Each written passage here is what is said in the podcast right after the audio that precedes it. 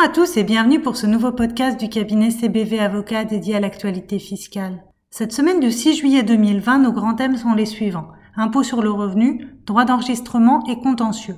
Notre actualité en matière d'impôt sur le revenu tout d'abord. Suite aux modifications apportées aux modalités de reconnaissance des services prestataires par la loi du 28 décembre 2015 relative à l'adaptation de la société au vieillissement dite loi ASV, la loi de finances pour 2020 a aménagé la réduction d'impôt en faveur de l'acquisition de logements destinés à la location meublée exercée à titre non professionnel ou LMNP. Ces modifications sont reprises à l'article 199 sex vicies du Code général des impôts. L'administration fiscale vient de mettre à jour sa doctrine afin de tenir compte de cette modification du régime juridique des services d'aide et d'accompagnement à domicile intervenant auprès des personnes âgées, des personnes handicapées et des familles fragiles.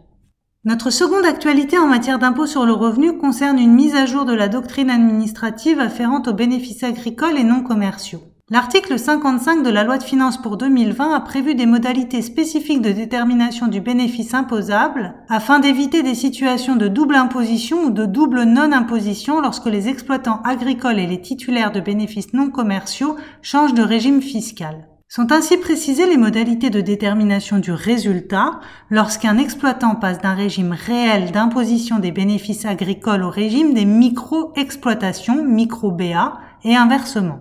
Sont également précisées les modalités de détermination du bénéfice non commercial en cas de passage au régime déclaratif spécial d'un contribuable soumis au régime de la déclaration contrôlée ayant opté pour la détermination de son bénéfice d'après les créances acquises et les dépenses engagées et inversement lorsqu'il sort du régime déclaratif spécial et exerce cette option. Ces modalités nouvelles de détermination des bénéfices en vue d'une neutralité fiscale qui s'applique à compter de l'imposition des revenus de l'année 2020 sont désormais intégrées dans la base BOFIP.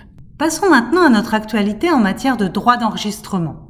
Une actualité afférente à la baisse du taux de droit de partage sur les divorces tout d'abord. La loi de finances pour 2020 a prévu une baisse progressive du taux de droit de partage pour les partages des intérêts patrimoniaux consécutifs à une séparation de corps, à un divorce ou à une rupture d'un pax.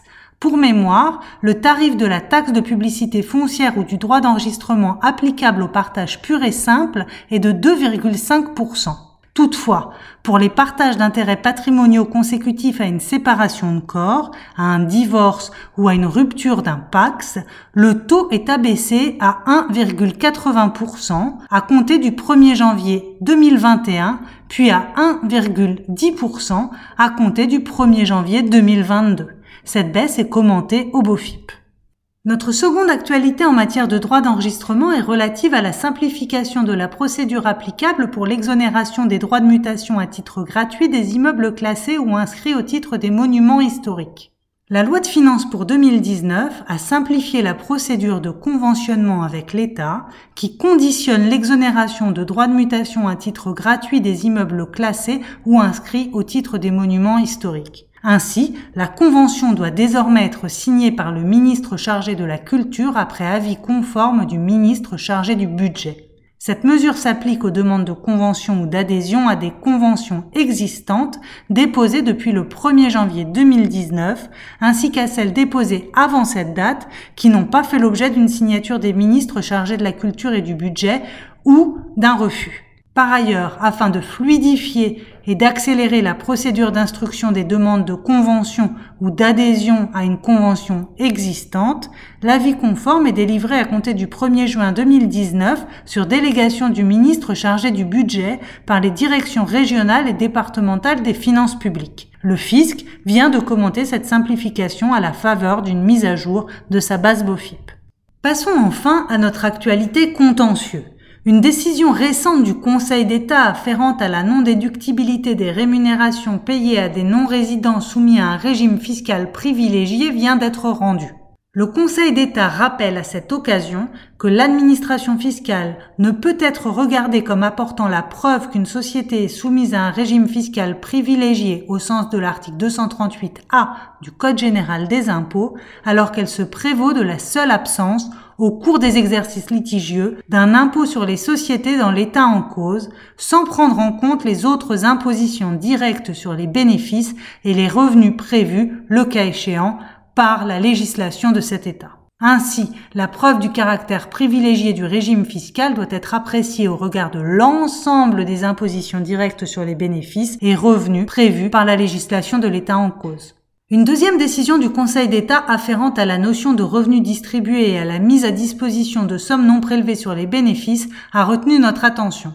Le Conseil d'État rappelle que s'il n'a pas donné lieu, en l'absence de solde bénéficiaire, à l'établissement d'une cotisation d'impôt sur les sociétés, le rehaussement des résultats d'une société ne saurait par lui-même révéler l'existence de bénéfices ou produits non mis en réserve ou incorporés au capital, taxables entre les mains de leurs bénéficiaires comme revenus distribués. Pour soumettre ces sommes à l'impôt sur le revenu au visa du deuxièmement du 1 de l'article 109 du Code général des impôts, il incombe à l'administration d'établir qu'elles ont été mises à la disposition des associés, actionnaires ou porteurs de parts. La circonstance que le contribuable soit le maître de l'affaire est à cet égard sans incidence.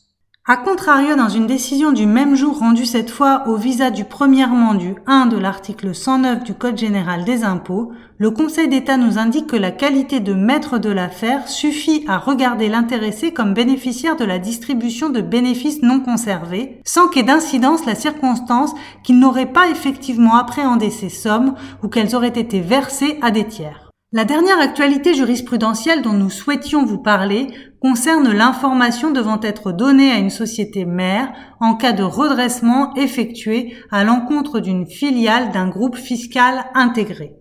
Le Conseil d'État rappelle que l'information qui doit être donnée à la société mère d'un groupe fiscal intégré avant la mise en recouvrement peut être réduite à une référence aux procédures de rectification qui ont été menées avec les sociétés membres du groupe et à un tableau chiffré qui en récapitule les conséquences sur le résultat d'ensemble sans qu'il soit nécessaire de reprendre l'exposé de la nature, des motifs et des conséquences de chacun des chefs de rectification concernés. Elle doit toutefois comporter en ce qui concerne les pénalités, l'indication de leur montant et des modalités de détermination mises en œuvre par l'administration, lesquelles constituent une garantie permettant à la société mère de contester utilement les sommes mises à sa charge. Cette décision est d'ailleurs à rapprocher d'un arrêt du Conseil d'État du 3 avril 2020 dont nous avions parlé dans l'épisode 2 de notre podcast et que nous vous invitons à aller Cette dernière actualité clôture notre revue de cette semaine, en espérant que celle-ci vous ait été profitable et au plaisir de vous retrouver la semaine prochaine. À très bientôt.